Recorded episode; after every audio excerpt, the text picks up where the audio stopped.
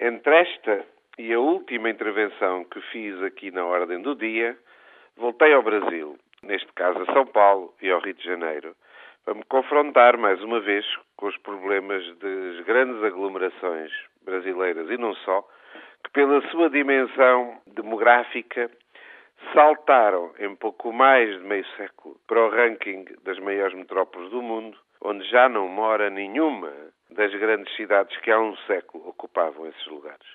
A rapidez destas mudanças é tal que nenhuma das atividades das atuais ganhadoras foi capaz de crescer sem excluir a maioria das populações migrantes que ocuparam e continuam a ocupar periferias ou áreas mais centrais.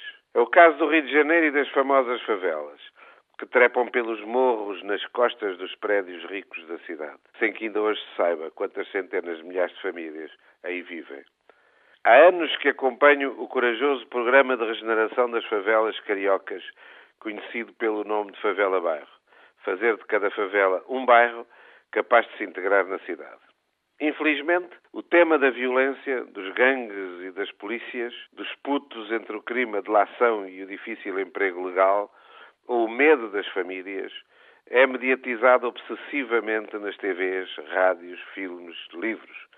Chama a atenção para o último filme e livro, Falcão. A mediatização simplifica.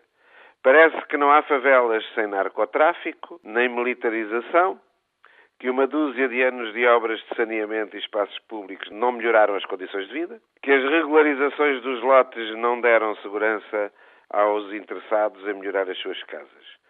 Ao mesmo tempo que nas favelas, que são condomínios armados, como a famosa Rocinha, aparecem os primeiros prédios de apartamentos de 10 andares, sem que se saiba onde estão os seus promotores ilegais para essa ousadia em plena zona granfina de São Conrado.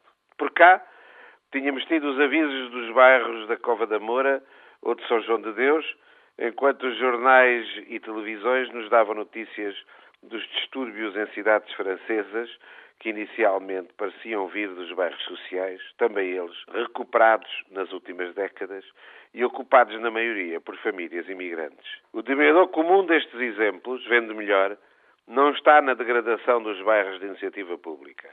Está assim no mal-estar dos excluídos do bem-estar e da economia formal. Excluídos de que a sociedade não prescinde, mas também não é capaz de integrar.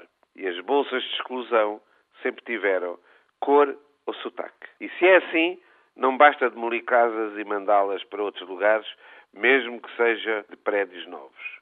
A Cidade de Deus do filme já tinha sido um bairro novo para os favelados. E os jovens de Saint-Denis já cresceram em bairros renovados e queimaram os carros dos próprios vizinhos estacionados no novo espaço público. É que senta que serão os últimos a arranjarem emprego estável.